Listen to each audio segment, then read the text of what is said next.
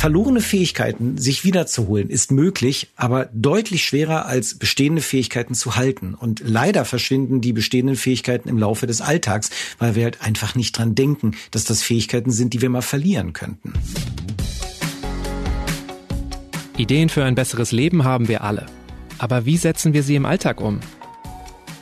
In diesem Podcast treffen wir jede Woche Menschen, die uns verraten, wie es klappen kann. Willkommen zu Smarter Leben. Ich bin Lene Kafka und diesmal spreche ich mit Carsten Lekutat.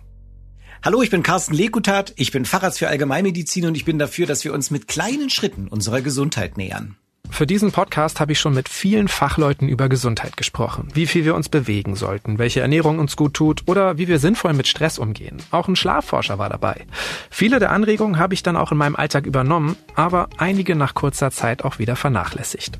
Naja, wer verhält sich schon immer richtig? Auch Carsten ist der Meinung, dass es nicht immer um die optimale Dosis gesundes Verhalten gehen sollte, weil sie für viele Menschen einfach unrealistisch erscheint. Als Arzt sucht er immer nach der minimalen Dosis, die er wirklich all seinen Patientinnen und Patienten zumuten kann, die aber dennoch wirkt. Für sein Buch Die Ein-Minuten-Strategie hat er eine Challenge entwickelt, bei der wir durch kurze Herausforderungen täglich daran erinnert werden, gesünder zu leben. Worauf es ankommt, wenn wir Gesundheitsroutinen in unserem Leben etablieren wollen und welche Bereiche wir dabei im Alltag zu wenig beachten, erklärt er in dieser Folge.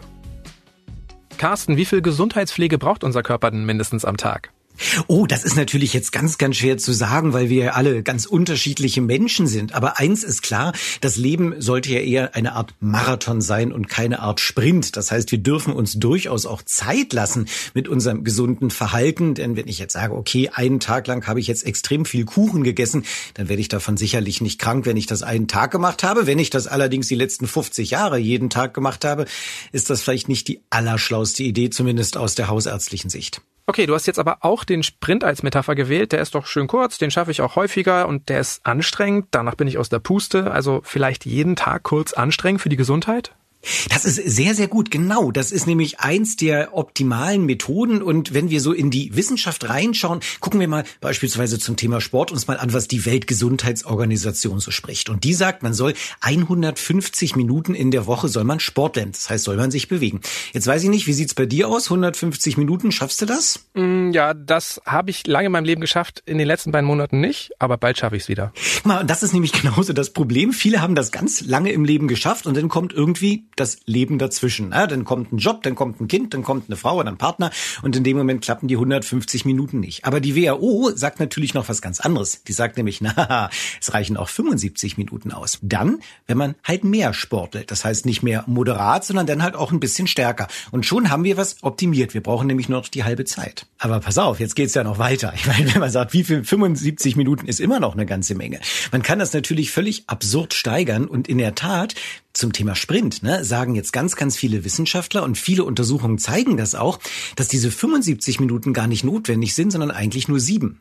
Dass ich nämlich jeden Tag nur eine einzige Minute wirklich Sport machen muss, wenn denn die Intensität stimmt. Und dann kommen wir plötzlich in dieses Hochintensitätstraining rein und von 150 Minuten konnten wir uns auf sieben Minuten reduzieren und das nenne ich mal richtig optimiert was für die Gesundheit tun.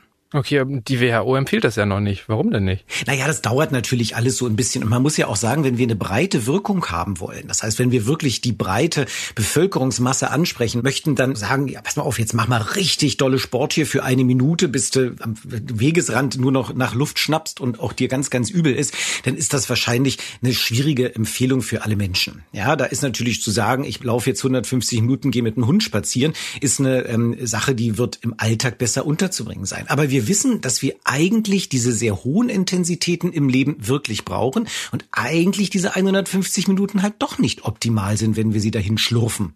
Jetzt hast du ja auch eine Ein-Minuten-Challenge entwickelt. Also bei Sport können wir anscheinend mit einer Minute pro Tag schon einiges bewirken, aber wie sieht's jetzt mit anderen Säulen unserer Gesundheit aus? Also zum Beispiel eine Minute täglich bewusst in die Ernährung investieren? Ja, natürlich, klar. Also es sind ja die drei wesentlichen Säulen der Gesundheit ist ja immer beweg dich vernünftig, iss vernünftig, was Lebensmittel angeht und versuch irgendwie eine richtige Spannung hinzubekommen. Ich sage ja immer nicht Entspannung im Leben, weil Entspannung heißt, wir liegen irgendwie gechillt in der Ecke rum und das ist nicht immer das Sinnvollste. Wir brauchen eine adäquate Anspannung im Laufe des Tages. Und diese drei, also seelische Gesundheit, die Entspannung sozusagen oder Anspannung, daneben dann die Bewegung und die Ernährung, das sind die drei wichtigen Säulen und jede dieser Säulen ähm, gibt uns die Möglichkeit, wirklich in ganz geringen Schritten uns gesund zu verhalten. Du sprichst ja bei deiner Challenge von Micro-Preps. Das habe ich ehrlich gesagt noch nie gehört. Was ist denn das? Da bin ich sehr froh, weil ich mir das Wort nämlich ausgedacht habe, denn sonst hätte ich es versehentlich wahrscheinlich irgendwo gestohlen, ohne das zu wissen. Also Micro im Sinne von, von Mikro, also von klein und Preps kommt wirklich aus dem Sport und zwar aus dem Bereich der Movement Preps. Äh, wenn man sich dran erinnert, in der Schulzeit damals mussten wir uns warm machen und wir fanden das ja immer so ein bisschen seltsam. Draußen waren es 30 Grad warm und wir mussten trotzdem noch unsere Muskeln dehnen und mussten uns warm machen. Dieses Warmmachen ist aus der sportmedizinischen Sicht heute nicht mehr, ja, nicht mehr so erforderlich, wie man das damals gemacht hat. Heute machen wir sogenannte Movement Preps. Das heißt, wir bereiten die Bewegungen, die wir in der Sportart gleich durchführen werden, bereiten wir schon einmal kontrolliert simuliert sozusagen vor. Und das in dem gesundheitlichen Aspekt heißt, dass wir mit ganz kleinen Dosen, Micro, das simulieren, was in unserem Leben eigentlich so passiert. Also eine Vorbereitung. Also Prep von Preparation. Prep from Preparation. Genau. man kann sich das ein bisschen vorstellen wie ein Buffet. Und jeder kann hingehen und kann ein bisschen naschen. Und man kann mal versuchen, schmeckt mir das oder schmeckt mir das nicht. Und wenn es mir schmeckt, dann nehme ich es vielleicht mit nach Hause und koche das mal nach. Und dann mache ich vielleicht auch eine richtige Mahlzeit draus. Das ist dann kein Micro-Prep mehr, das ist dann irgendwie eine Makromahlzeit oder so. Aber das ist ein Sammelsurium von Methoden, die man in sein Leben ganz einfach einführen kann, um mit minimaler Dosis die optimale Gesundheit zu kriegen. Okay, also im Grunde machen wir noch gar nicht richtig viel für die Gesundheit in deinem Training, sondern wir bereiten das vor, wir kriegen im Grunde Lust drauf, wir probieren Dinge aus. Das ist der Gedanke? Ja, einerseits schon, genau. Wir probieren, also wir werden schmackhaft äh, gemacht für die, fürs gesunde Verhalten und können das dann in unserem Leben dauerhaft einführen. Aber einige dieser Micropreps brauchen tatsächlich auch dauerhaft nicht mehr als die eine Minute. Also ich muss überhaupt nicht jetzt beispielsweise eine richtige Mahlzeit draus kochen. Gehen wir mal in Richtung Ernährung. Also wenn wir sagen, Ernährung, was, was ist wichtig für uns? Da wissen wir von der Wissenschaft her, ganz zentrale Rolle spielt das sogenannte Darmmikrobiom. Das heißt, das sind die ganzen Bakterien und Mikroorganismen, die in unserem Darm sind. Die sind wichtig einerseits für Immunabwehr, wichtig für unseren Stoffwechselleistung. Wir wissen auch wichtig für unsere Gewichtskontrolle zum Beispiel. Und wenn ich jetzt dich fragen würde, ähm, was glaubst du, wie kannst du dein Mikrobiom besonders toll unterstützen? Was, was fällt denn dir da so als allererstes ein? Ne, Joghurt. Ja, ne, jeden. Ich bin froh, dass du das sagst, weil eigentlich fällt jedem Joghurt ein. Ne? Man guckt, okay, okay, jetzt kann ich natürlich eine Minute lang einen Joghurt schlabbern. Kimchi, glaube ich. Man, Kimchi ist eine super tolle Methode, weil Kimchi ist was Tolles, fermentiert ist auch ganz hip und ich liebe Kimchi. Und diese fermentierten Lebensmittel sind auch wesentlich dafür, unser Mikrobiom zu stützen. Aber es gibt noch eine Methode, die du verwenden kannst, wenn du nicht mal Hunger hast. Du kannst nämlich einfach deine Hände nehmen und sie für eine Minute lang in Mutterboden stecken. Das heißt in den Sand. Jetzt kannst du dir entweder einen Blumentopf kaufen und Mutterboden aus dem Baumarkt besorgen und die Hände reinmachen oder wenn du einen Garten hast, kannst du natürlich irgendwas einpflanzen. Aber das ist ja das Interessante. Wir brauchen nur eine Minute unsere Hände im Dreck sozusagen und die Bakterien finden automatisch den Weg in unseren Darm. Weil wir dann mit den Händen wieder was anfassen und was essen und. Ja, das ist die Theorie. Es wird wahrscheinlich auch so sein, ja. Irgendwie müssen die in den Magen-Darm-Trakt rein und in der Regel macht man das ja von oben. Das heißt durch den Mund, ne? Und wir wissen halt, dass gerade auch so die Artenvielfalt auf unserem Planeten ja abnimmt. Das ist ja ein großes Problem, wenn die Biodiversität unserer Wälder und unserer Umwelt abnimmt. Aber die Biodiversität von unserem Mikrobiom nimmt ebenfalls ab. Das heißt, wir werden immer einseitiger im Darm. Und diese Biodiversität können wir stützen schützen, indem wir Erde anfassen, damit dann die Biodiversität der Umwelt bei uns im Darm landet. Okay, ich verstehe schon. Du fasst das alles auch ein bisschen weiter. Ernährung, ähm, weiterdenken, generell einfach jeden Tag über die Gesundheit nachdenken, könnte man ja auch sagen, und schauen, was hilft uns wirklich bei den verschiedenen Säulen, die uns gesund machen. Bei deinen Micropreps ist auffällig, dass du dich immer an denselben Wochentagen um dieselben Themen kümmerst. Also ich glaube, mhm. montags war es immer Bewegung, sonntags immer Entspannung. Ist es generell auch was, was sinnvoll ist, um Routinen zu etablieren, die mit bestimmten Tagen, bestimmten Uhrzeiten, bestimmten Zeitpunkten, Orten zu verknüpfen? Absolut. Also alles, was uns hilft, Routinen ins Leben einzubringen, ist sinnvoll. Ich habe das natürlich so gemacht, dass ein Bewegungstag nicht auf einen Bewegungstag folgt, weil wir wissen ja beim Training, also beim sportlichen Training, passiert letztendlich der Zuwachs im Körper nicht während ich trainiere, sondern in der Pause dazwischen, sodass die Bewegungstage Montag, Donnerstag und Samstag von den Micropreps sind, sodass ich einfach auch den Dienstag, Mittwoch, Sonntag einfach eine Erholungszeit habe, damit der Körper sich von diesem wahnsinnigen auf einem Bein stehen erholen kann zum Beispiel. Und die Ernährung Ernährung ähm, verteile ich auch über die Woche und der Sonntag als Stressreduktionstag, der ist ja schon eigentlich in unserer Kultur recht gut drin. Der Sonntag ist ja so ein Tag, wo wir uns besinnen sollen, ähm, die Läden geschlossen sind und eigentlich gehen wir in die Kirche. Das machen viele nicht mehr, aber wenn man nicht in die Kirche geht, kann man zumindest sich eine Minute mal an dem Sonntag um seine seelische Gesundheit sorgen. Du hast das Niveau bei allen Aufgaben ja ziemlich niedrigschwellig gewählt.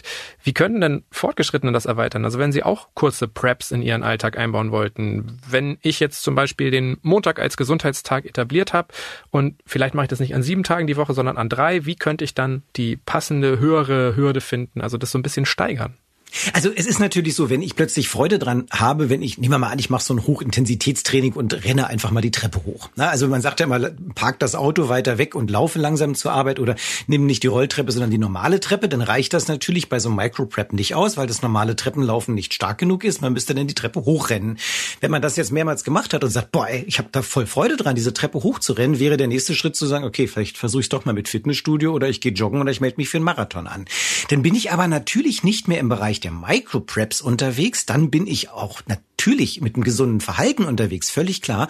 Aber das hat mit dieser Ein-Minuten-Strategie denn nichts mehr zu tun. Dann war der Appetizer des Buffets, und das finde ich toll, wenn das so ist, genau der richtige Einstieg zu einem dauerhaft gesunden Verhalten. Damit verlassen wir aber diese Mini-Dosis und gehen in irgendetwas anderes Gesundes rein. Das gibt's natürlich trotzdem neben den Micropreps. Okay, solche regelmäßigen Mini-Übungen können also helfen, erstmal den inneren Schweinehund zu überwinden, erstmal zu starten? Und das ist ja das Problem. Das Problem ist ja nicht, dass wir nicht alle wissen würden, was eigentlich so gut für uns ist und gesund für uns ist. Das Problem ist halt, dass irgendwie immer was dazwischen kommt bei uns, ja. Und wir haben ja so eine Struktur, die ähm, nennen wir Ärzte Gehirn. Und dieses Gehirn hat eine Struktur vorne, die nennen wir Ärzte präfrontalen Kortex. Und dieser präfrontale Kortex, der sitzt direkt hinter der Stirn, da wo wir uns immer so schön raufschlagen mit der flachen Hand, wenn wir selber über uns böse sind. Und dieser präfrontale Kortex ist ganz wesentlich bei uns für die Steuerung unseres Verhaltens. Und der wird leider müde. Das heißt, je mehr ich am Tag tue und je mehr ich mich zu irgendetwas zwinge, umso müder wird der präfrontale Kortex, sodass ich morgens immer noch ganz lustig bin und hoch motiviert und am Abend aber doch wieder auf der Couch rumsitze. Und diesen präfrontalen Kortex, der für unseren Schweinehund hauptverantwortlich ist, den können wir trainieren mit den Micropreps. Und da dürfen wir ihn fordern, aber nicht überfordern. Du sprichst jetzt immer von den drei Säulen der Gesundheit und ich dachte immer, dass es mindestens vier gibt, nämlich noch den Schlaf. Der kommt kaum vor in deiner Challenge. Einmal darf man äh, eine Minute Powernap machen. Eine Minute darfst du schlafen in der Strategie, der Rest muss wach sein. Ja, also ich lege extrem Wert auf den Schlaf, muss ich sagen. Einerseits professionell als Arzt, aber natürlich auch privat. Ich liebe es zu schlafen. Also ich finde es großartig und ich glaube auch, dass Schlaf völlig unterschätzt wird als wirklich salutogenetischen Faktor, wie man sagt, also Gesundheitsfaktor. Und das lernen wir auch so in den letzten Jahren besonders, dass äh, wenn man nicht gut schläft, das ein richtig großer Risikofaktor ist. Gut, letztendlich ist es natürlich schwer, mit einer Minute den Schlaf gut zu beeinflussen beeinflussen. Wir kriegen das natürlich hin über Bewegung. Wenn ich mich am Tage auspower, kann ich am Abend besser schlafen, weil ich aus einem anderen Aktivitätsniveau komme. Aber wie du schon sagst, es gibt ja diese eine Minute Schlaf. Das ist dieser Managerschlaf, ne, wo ich sage, ich gehe nicht durch alle Schlafphasen durch, die ich übrigens gar nicht so selber steuern kann, bewusst, sondern die laufen ja automatisch ab. Aber ich gehe gar nicht durch all die Schlafphasen durch, sondern ich nutze gerade die erste Minute des Schlafens, wo nämlich schon sehr, sehr viel Erholungsmechanismen im Gehirn passieren. Und greife mir genau diese Bonusminute der ersten Minute des Schlafes ab, damit ich danach wieder gut erholt bin. Das ist natürlich nichts, was dauerhaft meinen Schlaf optimiert, aber das ist etwas, was mir ziemlich Energie geben kann, wenn ich merke, dass ich energielos bin. Der Gag ist es nur, man muss irgendwie nach dieser Minute wieder aufwachen und das ist der Trick. Aber sollten dann also auch Leute, die generell gut schlafen, durchaus mal an so ein Powernap, an so ein kleines Zwischendurchnickerchen denken? Ich denke schon, wenn man merkt, also der Schlaf läuft ja zyklisch. Das heißt, es ist ja in der Regel nicht so, dass ich irgendwie nachts schlafe, dann aufwache und den ganzen Tag über gleichmäßig fit bin. Wir haben ja so verschiedene Mechanismen. Das eine ist der zirkadiane Rhythmus, das heißt der tagesangeglichene biologische Rhythmus in unserem Körper, der irgendwie mit dem Sonnenstand äh, abgeglichen wird, der irgendwie über 24, 25 Stunden durchzirkelt. Und das andere ist Adenosin Adenosin, was sich in unserem Gehirn ansammelt in dem Moment, wo ich wach bin. Das heißt, ich wache morgens auf, habe einen relativ tiefen Adenosinspiegel im Gehirn und im Laufe meiner wachen Stunden wird Adenosin immer mehr und ich werde immer müder. Und das Ganze muss dann auch abgeglichen sein mit dem zirkadianen Rhythmik des Tages, also alles relativ komplex. Wenn ich jetzt ein physiologisches Mittagstief habe, das heißt so gegen 13, 14 Uhr nach dem Essen werden viele von uns müde, dann ist das erstmal normal. Und dann kann man auch gerne nochmal seinen Adenosinspiegel ein bisschen senken mit einem Nickerchen. Das klappt aber natürlich nicht immer. Ich meine, guck mal, du sitzt sitzt im Büro, ich sitze in der Praxis. Was sagen denn meine Patienten und deine Kollegen, wenn wir um 13 Uhr ein Kissen rausnehmen und einfach mal so eine halbe Stunde wegschnorcheln? Das ist schwierig. wenn du allerdings dich einfach mal zurückziehen kannst und für eine Minute ein Powernap machst, ist das schon ganz, ganz viel wert und kann dann zur Gesundheit unter anderem dazu führen, weil du einfach nicht so viele Unfälle danach hast. Na, wenn wir müde sind und Fahrradfahren, Autofahren oder auch irgendwelche anderen Tätigkeiten machen, steigt die Unfallgefahr an. Und wenn ich das reduzieren kann, habe ich einen ganz aktiven Einfluss auf meine Tagesgesundheit. Und mit Unfall meinst du jetzt wahrscheinlich auch nicht nur ein Autounfall oder irgendwas, sondern einfach unaufmerksam auf den Kannstein treten, zack, bumm, Bänderriss. Genau, es muss ja gar nicht der schlimme Fahrradunfall oder Autounfall sein, sondern tatsächlich das Umknicken, einfach weil ich unachtsam und müde bin, muskulär müde oder aufmerksamkeitsmüde. Und dann habe ich tatsächlich Bänderriss oder auch nur eine Verstauchung. Oder ich habe mir auf den Finger gehauen oder mich verbrannt an der Kochplatte. Alles so Kleinigkeiten im Leben, die aber doch relativ schmerzhaft sein können so ein Mittagsschlaf oder so ein kleines Nickerchen, das wird aber wahrscheinlich nicht den fehlenden Schlaf ersetzen können. Das heißt, das ist immer noch das Wichtigste, wenn wir an Schlafen denken. Absolut richtig. Und was uns den Schlaf natürlich stiehlt, ist vielleicht einerseits, dass ich mich tagsüber nicht genügend angestrengt habe, zum anderen aber natürlich Sorgen, die ich mit in die Nacht nehme.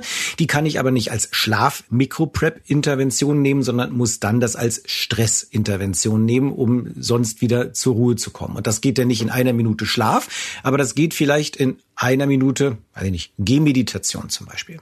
Schauen wir mal auf die Säulen, die du wirklich in deiner Challenge auch einbaust. Du hast jetzt von dir aus schon das Mikrobiom angesprochen. Es geht aber nicht nur um Hände in Sand stecken, sondern du preist auch den Ballaststoff Inulin als wahres Zaubermittel an. Was ist denn so besonders an Inulin? Inulin ist auch wieder etwas, was ans Mikrobiom geht. Inulin ist ja ein Ballaststoff, ein Stoff, der nicht aufgenommen wird. Das heißt, ich schlucke den runter und ähm, der geht dann im Darm. Ähm, und da äh, in den Darm verändert er das Mikrobiom, das heißt die Darmbakterien. Und das ist etwas, wenn man Inulin sich holt, beispielsweise kann man das als Pulver sich in der Apotheke holen, wenn man jetzt Chicorée nicht so mag, wo Inulin natürlicherweise drin ist. Aber wenn ich das als Pulver aus der Apotheke hole und ich schluck das erste Mal runter, dann merke ich wahrscheinlich, dass mein Bauch ein wenig grummelt und dann kann man irgendwie die Dose Dosis steigern und irgendwann wird es besser. Und Inulin ist halt etwas, was einerseits eine Gewichtsregulation machen kann. Das heißt, viele Menschen nehmen etwas ab, wenn sie regelmäßig Inulin nehmen und sorgen halt für das ausgeglichene Mikrobiom. Und ich finde Inulin wirklich großartig, weil Inulin kann man so gut unterschummeln. Ne? Das heißt also, Inulin ist etwas, was per se erstmal eigentlich gar nicht schmeckt, also nicht nicht nicht schmeckt, sondern nahezu geschmacklos ist. Es ist einfach ein Pulver dann. Es ist einfach oder? ein Pulver, ja, ist ein bisschen mhm. süß halt, ne? Es ist ein kleines Kohlenhydrat, ne? Also eins, was nicht aufgenommen wird. Trotzdem kann es natürlich etwas schmecken, also ein bisschen süßlich. Aber es ist etwas, was beispielsweise aus einem relativ dünnflüssigen Joghurt etwas Schönes, cremiges macht, ohne allerdings dabei noch Kalorien mitzubringen. Das heißt, ich kann es einerseits als Eiweißersatz nehmen, wenn ich beispielsweise einen veganen Eierkuchen machen möchte ohne Eier, packe ich Inulin rein oder ich mache mir einen schönen cremigen Joghurt aus einem eher wässrigen, nicht ganz so leckeren Joghurt. Und gleichzeitig, obwohl ich mein Essen lecker gemacht habe, habe ich auch noch was für mein Mikrobiom getan und das klappt in der Regel nicht so mit anderen Sachen. Du hast schon gesagt, Inulin ist in Chicorée drin, ist auch in Spargel oder Artischocken enthalten und mehr Gemüse essen ist auch Teil deiner Challenge. Äh, du verweist auf eine Regel, die ich noch von früher kenne, äh, die 2 zu 3 Regel, also zwei Portionen Obst und drei Portionen Gemüse am Tag lässt sich auch ganz eigenständig als Routine etablieren im Alltag. Ich habe mich immer schon gefragt, wie groß ist denn diese Portion? Also bei zwei Obst, drei Gemüse ist es jetzt irgendwie, weiß nicht, zwei ganze Äpfel und ein, eine ganze Gurke, eine Kirschtomate und weiß nicht, eine Erbse? Na, man kann so den Handteller eigentlich ganz gut als Idee nehmen, wobei ich so dieses drei Gemüse, da kann ich auch sagen, mach 30 Gemüse. Also Gemüse ist das schlauere Obst. Mit Gemüse kannst du nicht viel falsch machen. Also man kann sich an Gemüse eigentlich auch nicht überfressen. Du kannst dich zwar sehr schnell satt essen, weil halt die Menge des Gemüses halt irgendwann dich sättigt, aber du wirst gesundheitlich äh, mit einem guten, sag mal als Biogemüse zumindest, nicht viel verkehrt machen, auch wenn du 30 oder 50 Einheiten davon isst.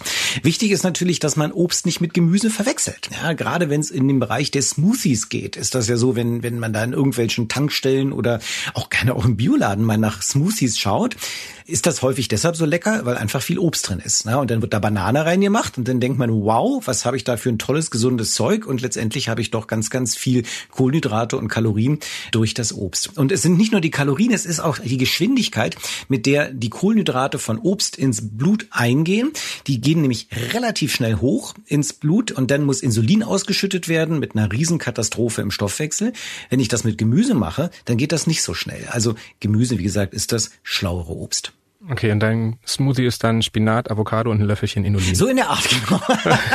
Jetzt wirkt ein bisschen spielverderberisch. Ja? Ein halber Apfel sei uns gegönnt.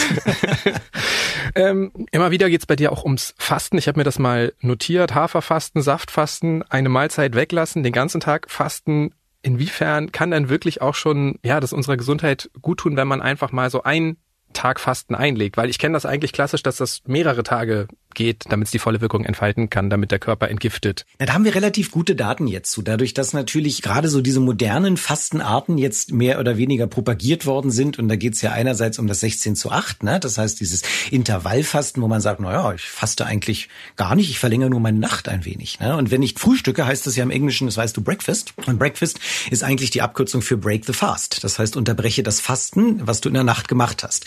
Das heißt, das nächtliche Fasten, die acht Stunden in der Nacht, wo man schläft, ist schon ein kleiner Fastenvorgang. Damit fängt es schon mal an, ne, dass man die acht Stunden erstmal voll macht. Und wenn ich das Ganze dann 16 Stunden mache, dann habe ich schon ganz andere Effekte plötzlich, die im Körper passieren. Und wenn ich es jetzt richtig stark steigere und sage, oh, einen ganzen Tag werde ich jetzt fasten, dann geht's langsam richtig los. Dann kommen Autophagieprozesse hinzu. Das heißt, dann fängt der Körper nicht nur an, Kalorien einzusparen oder das Insulin runterzuschrauben, was wichtig ist für uns, dass Insulin nicht zu hoch ist, sondern dann geht's auch los, dass Fresszellen kommen, Eiweiße abgebaut werden, die sich angesammelt haben im Körper. Und das, was man eigentlich so esoterisch als Entschlacken bezeichnet, ja, was ja kein schöner Begriff ist, passiert aber tatsächlich, dass die autophagischen Prozesse, Abbauprodukte äh, ausscheiden aus dem Körper. Und das ist gut für uns. Und das ist natürlich toll, wenn ich eine Buchinger Fastenzeit mache und sage, ja, eine ganze Woche faste ich. Perfekt, ja. Aber einfach mal auf die acht Stunden in der Nacht zu achten und das vielleicht zu verlängern, ist auch schon ganz, ganz viel wert. Und wenn ich mir jetzt irgendwie vornehme, weiß nicht, immer am ersten Sonntag im Monat einen Fastentag einzulegen, das hätte auch durchaus einen Regenerationseffekt für meinen Körper. Ich sag mal so, die 16 zu 8 Methode ist etwas, was bei vielen Leuten gut funktioniert. Nicht bei jedem, das weiß man auch. Und ist auch nicht für jeden unbedingt geeignet. Und dann gibt's ja das 5 zu 2, was genauso gut sein soll medizinisch wie das 16 zu 8. 5 zu 2 bedeutet, ich darf fünf Tage in der Woche essen, zwei Tage muss ich komplett fasten. Da haben wir aber häufig den Effekt, dass ähm, vorgegessen wird. Das heißt, wenn ich weiß, dass Mittwoch mein Fastentag ist, dass ich dann Dienstag schon mal ein bisschen zuschlage und sage, oh Gott, oh Gott, oh Gott, ich habe morgen gar nichts. Und wenn Mittwoch der Fastentag ist, dass ich vielleicht Donnerstag auch so einen Aufholeffekt habe und sage, heute darf ich dann reinhauen. Also da muss man psychologisch natürlich sehr, sehr aufpassen dabei. Und übrigens ganz wichtig nochmal zu sagen, was eigentlich einen Fastenzyklus unterbricht oder eine Fastenzeit unterbricht, auch 16 zu 8. Ne? Das ist einerseits tierisches Eiweiß und zum anderen frei verfügbare Zucker, also Kohlenhydrate. Das heißt, wenn ich sage, ich faste, aber ich trinke morgens meinen Kaffee, was Kaffee übrigens gut ist und auch beim Fasten überhaupt kein Problem darstellt, was die medizinischen Fastenprozesse angeht. Wenn ich aber Kuhmilch reinmache in meinen Kaffee, ist vorbei. Dann ist der Fasteneffekt weg, weil das tierische Eiweiß aus der Milch hat sofort diese Autophagieprozesse und Fastenprozesse gestoppt. Aber Haferdrink wäre okay zum Beispiel. Haferdrink ist insofern in Ordnung, weil kein tierisches Eiweiß drin ist, aber Hafer hat eine Menge Kohlenhydrate. Dann würde ich ähm, eher sagen Soja sogar nehmen, weil das nicht so schnell in den Körper reingeht. Aber an einem Fastentag bin ich ehrlich gesagt eher für den Espresso oder den schwarzen Kaffee am Morgen. Du empfiehlst ja sogar eine einminütige Essenspause ab und zu mal einzulegen. Geht es da eher um die Selbstreflexion oder was bezweckst du damit? Genau, also eins können wir, glaube ich, sicher sagen. In der eine Minute passieren keine Fastenprozesse. Also das heißt, da gibt's keine autophagischen äh, Geschichten, da geht doch Insulin nicht sonderlich runter. In dieser einen Minute passiert im Stoffwechsel reichlich wenig. Die Essenspause von einer Minute ist in der Tat eine Art Selbstreflexion beziehungsweise die Möglichkeit für unseren Sättigungsreflex mal zu sagen, hallo, ich bin da und eigentlich bist du schon satt und hör mal auf zu essen. Das große Problem mit diesem Oversizing unserer Portionen, das heißt die Portionskontrolle beim Essen, ist ja, dass wir in Gesellschaft essen, dass wir gerne essen, der Teller ist voll, wir hören einen Podcast dabei, wir gucken fern dabei, wir sind überall mit unseren Gedanken, aber nicht auf diesem Teller und vor allen Dingen nicht in unserem Bauch und in unserem Kopf, um zu verstehen, ob wir eigentlich schon satt sind. Und wenn man sagt, okay, zu einem bestimmten Zeitpunkt des Essens, lass es den halben Teller sein. Wenn ich merke, der Teller ist jetzt halb leer gegessen, dann, dann stoppe ich einfach mal für eine Minute, lege aber wirklich Messer und Gabel und Löffel beiseite, lehne mich zurück, schaue mir den Teller an und denke mal kurz nach, möchtest du eigentlich noch weiter essen? Aber wenn das nicht zutrifft, wenn ich sage, also eigentlich ist es gar nicht meins, dann darf man auch mal aufhören, weil man muss ja selber entscheiden, wie viel man isst und nicht unbedingt der Koch aus der Küche. Und was du tatsächlich als Superfood in Anführungsstrichen immer wieder in deinem Buch erwähnst, ist Hafer. Hat das wirklich schon einen ernstzunehmenden Effekt, wenn ich zum Beispiel einfach morgens immer ein Müsli esse oder ein Porridge oder Overnight Oats oder was es da gerade noch so an Zubereitungsformen gibt? Absolut. Und ich finde es immer wieder spannend, ähm, das Wort Superfood im Zusammenhang mit Hafer zu sagen, weil viele Leute denken ja eher an Goji-Bären oder genau. an irgendwas aus dem Asiat, Chiasamen, irgendwas aus dem asiatischen Bereich, wo alle Leute so in Japan so wahnsinnig alt werden, weil sie das jetzt essen und keiner denkt an Hafer, also als richtig altes Lebensmittel hier. Aber Hafer hat eine ganz hervorragende oder verschiedene hervorragende medizinische Wirkungen, unter anderem halt die Insulinkontrolle. Das heißt, Hafer führt dazu, dass Insulin nicht so schnell ansteigen kann. Dementsprechend, wenn das nicht so schnell ansteigt, habe ich diese gesamten Entzündungsprozesse nicht, die durch das Insulin kommen, die Wachstumsstimulationsprozesse, die durch das Hormon Insulin produziert werden, werden abgefangen. Die sind nicht komplett weg, aber die werden zumindest abgefangen. Also Hafer ist für mich ein richtiger Jungbrunnen und ein ganz, ganz starkes gesundheitliches Superfood, was man wirklich einbauen kann. Und diese Overnight Oats, ich liebe sie. Ist denn irgendeine dieser Zubereitungsformen sinnvoller als die andere? Also hat es noch irgendeinen zusätzlichen Effekt, wenn man das schon abends einweicht? Oder ist es vollkommen egal, ob ich nun Müsli, warmes Porridge oder halt kalte Overnight Oats esse? Na, die Overnight Oats haben schon große Vorteile dadurch, dass das schon mal flüssig wird und dass einige Bestandteile des Hafers bereits in der Nacht aufbrechen können und äh, dadurch tatsächlich sich auch molekular verändern. Wir kennen das unter anderem, weiß nicht, wenn du mal so alte Nudeln isst oder alten Reis, aber das kann man auch modern nennen, resistente Stärke nennt man das. Das heißt, wenn du ein Reis aufkochst und den nächsten Tag erst isst, dann sind die Kohlenhydrate aus diesem Reis nicht mehr so gut vom Körper aufnehmbar und werden dann nicht mehr zum aufgenommenen Kohlenhydrat, sondern zu einem Ballaststoff. Dadurch hat ein alter Reis unter anderem weniger Kalorien als ein neuer Reis, der ganz frisch gekocht wurde, hat aber auch noch den Effekt, dass der Kohlenhydratlast nicht mehr so groß ist. Und ähnlich ist es beim Hafer, wenn du es nachts schon in den äh, das Overnight Oat machst, hast du eine Art Vorverstoffwechslung schon im Glas. Es ist häufig besser verdaulich dadurch und es, ich muss ehrlich sagen, ich meine, schmeckt auch besser, ne, wenn das schon so ein bisschen durchgesifft ist. Schauen wir doch nochmal auf die Bewegung. Da haben wir ja schon eingangs ein bisschen drüber gesprochen. Und klar, wer sich viel bewegt, ist fitter und wahrscheinlich auch schlanker. Aber wie ich jetzt bei dir gelesen habe, nicht nur das, wir können uns auch besser konzentrieren und komplexere Aufgaben lösen, wenn wir uns regelmäßig bewegen. Wie ist das denn zu erklären? Oh, da gibt's ganz viele verschiedene Ideen von verschiedenen, sag ich mal, ja, Rückläufermechanismen zwischen Gehirn und Körper. Wir können das mal als Beispiel nehmen mit dem sogenannten Runners High. Das heißt, dass wenn Leute regelmäßig laufen und joggen, kennt man das ja, dass man dann so plötzlich sich richtig glücklich fühlt und dass tolle Ideen kommen, dass man eine bessere Ideenlösungskompetenz hat oder Problemlösungskompetenz, wenn ich da so lang laufe. Plötzlich wird die Welt einem klar, während man durch den Wald rumjoggt. Und da hat die Wissenschaft lange überlegt, woran das eigentlich liegen könnte und hat, äh, können das Endorphine sein, die irgendwie dafür da sind, uns die Schmerzen wegzunehmen.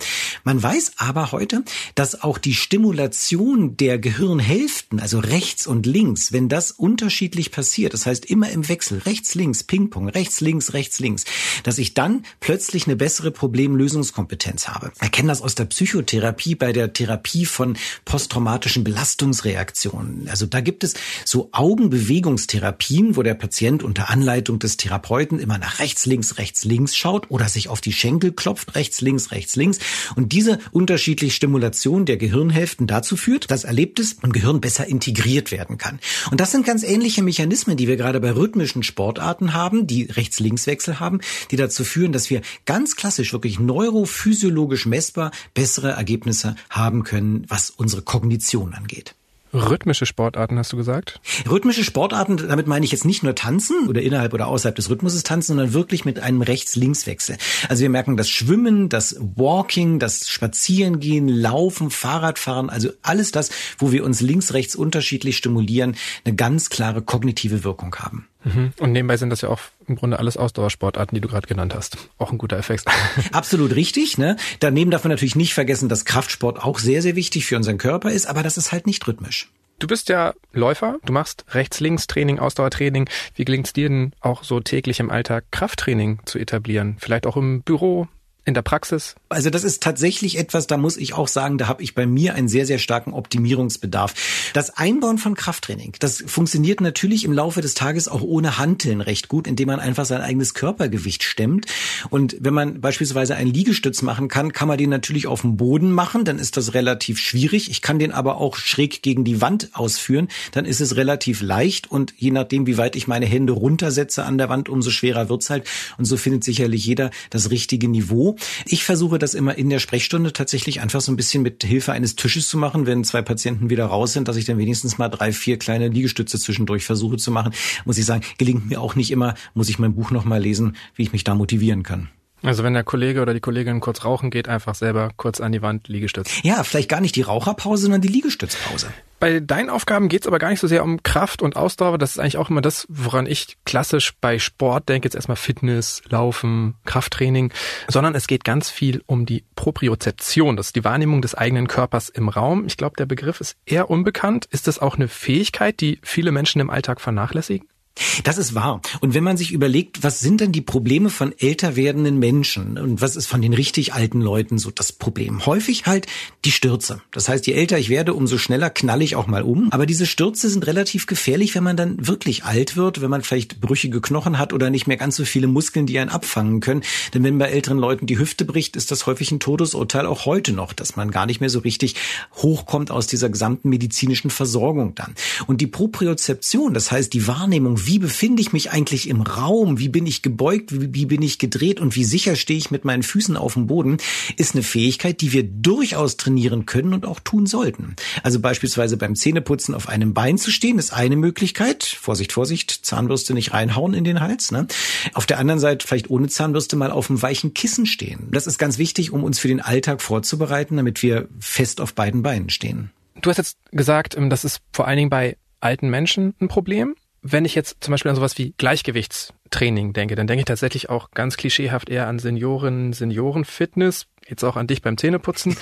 ist das trotzdem auch was, was jüngere Leute schon machen sollten, in ihren Alltag integrieren sollen? Weil ich mache jetzt tatsächlich, ich mache regelmäßig Sportübungen, aber ich mache jetzt eigentlich nie bewusst Gleichgewichtsübungen. Hm. Es gehört einfach dazu. Ich weiß jetzt nicht, was du für Sportarten machst. Beim Laufen zum Beispiel, beim Joggen gehört Gleichgewicht ein bisschen dazu, weil wir natürlich diese Flugphase haben, wo wir uns danach auf einem Bein abfangen müssen. Aber okay, dann mach ich doch. Dann machst ja. du es doch, ne? Genau. Aber wenn dann auch mal eine Wurzel kommt und es dich fast schmeißt, wenn du dann in der Lage bist, schnell dich mit dem anderen Bein wieder aufzufangen, machst du es auch. Ich weiß nur, vor einigen Jahren haben meine Töchter mal eine Slackline entdeckt, die da irgendwo auf so einem Spielplatz hing und dann sind sind die rauf und dann hat es irgendwie fünf Minuten gedauert und dann konnten die darüber. Ich nicht. Das ist halt eine Situation, wo ich sage, schade, ja. Und hätte ich es doch in meiner Jugendlichkeit häufiger trainiert und irgendwie bei mir behalten. Und jetzt fällt es mir mit meinen 52 schon recht schwer, nochmal auf eine Slackline zu gehen. Verlorene Fähigkeiten sich wiederzuholen ist möglich, aber deutlich schwerer als bestehende Fähigkeiten zu halten. Und leider verschwinden die bestehenden Fähigkeiten im Laufe des Alltags, weil wir halt einfach nicht dran denken, dass das Fähigkeiten sind, die wir mal verlieren können.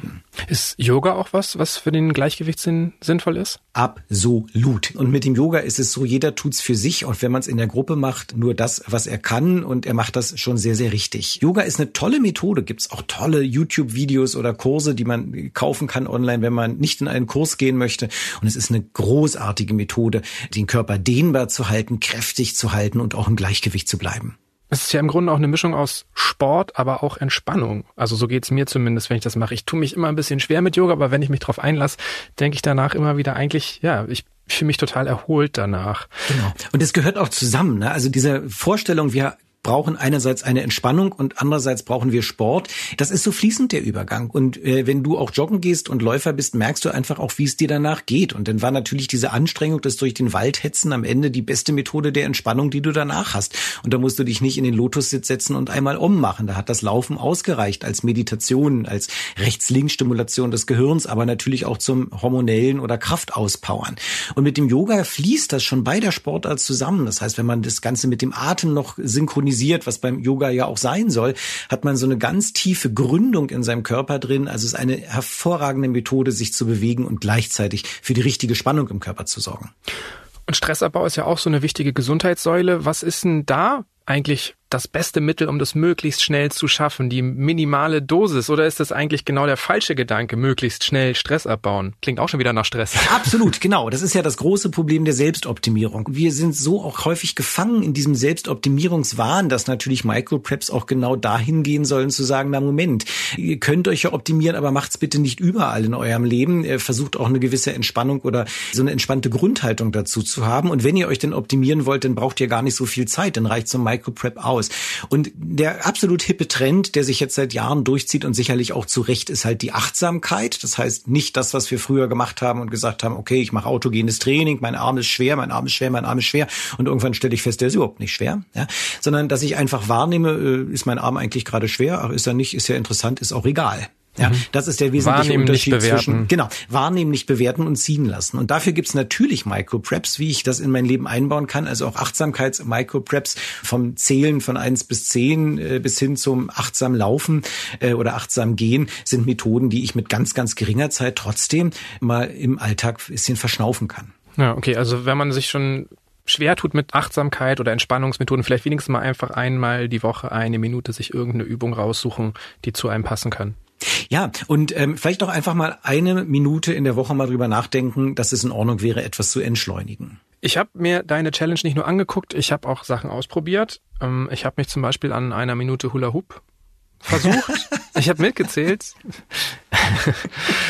er ist mir elfmal runtergefallen in 60 Sekunden. Der, das ist der Hammer. Das ist aber wirklich gut. Also das heißt so fünf Sekunden Durchschnittsschwingen. Ja. Ähm, äh, ich er hat sich nie mehr als viermal gedreht an meinem Körper das hat sich deprimierend angefühlt und nicht gesund. Ähm, und eigentlich, ja, denke ich, ich bin nicht so unsportlich. Und ich habe mich dann gefragt, wie ist denn das eigentlich, wenn wir so ganz viel Neues ausprobieren? Ist es jetzt geschickter, da dran zu bleiben und vielleicht gerade auch mal zu überlegen, ob vielleicht mache ich ja nach drei, vier Malen doch relativ schnelle Fortschritte oder ist es jetzt einfach das falsche Mittel für mich und ich muss weiter nächstes Ding ausprobieren. Wie finden wir das für uns heraus?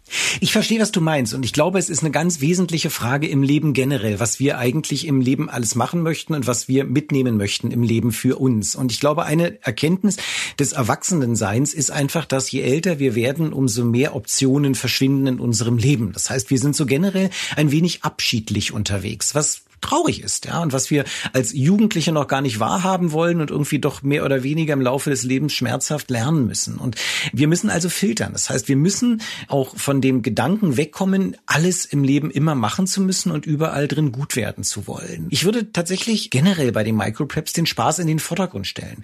Denn wenn ich sage, ich möchte hier irgendwie Micropreps in meinem Leben dauerhaft drin haben, bis ich 90, 95, 97 Jahre alt bin, dann mache ich das nur, wenn diese Dinger mir verdammt nochmal Spaß machen letztlich ist ja einfach eine Strategie hilfreich, um sowas zu etablieren. Und jetzt kenne ich aber so ein paar Menschen, die sich mit Challenges generell schwer tun. Also weil da ja auch immer so ein Wettkampfgedanke mitschwingt. Ähm, hast du eine Idee, was alternativ gute Strategien sein könnten, um Gesundheitsroutinen zu etablieren?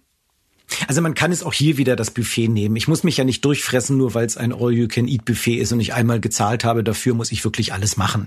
Es reicht ja völlig aus zu sagen, ich esse nur die Käsehäppchen und lass meinetwegen das Hühnchen liegen. So ist das mit den Micro-Preps auch. Also man muss durchaus diese Challenge nicht machen. Man kann durchblättern und sagen, pass auf, passt. Oder ist ja witzig. Oder da unten ist noch mein Hula-Hoop-Ring im Keller. Den, den Reifen, den hole ich noch mal raus.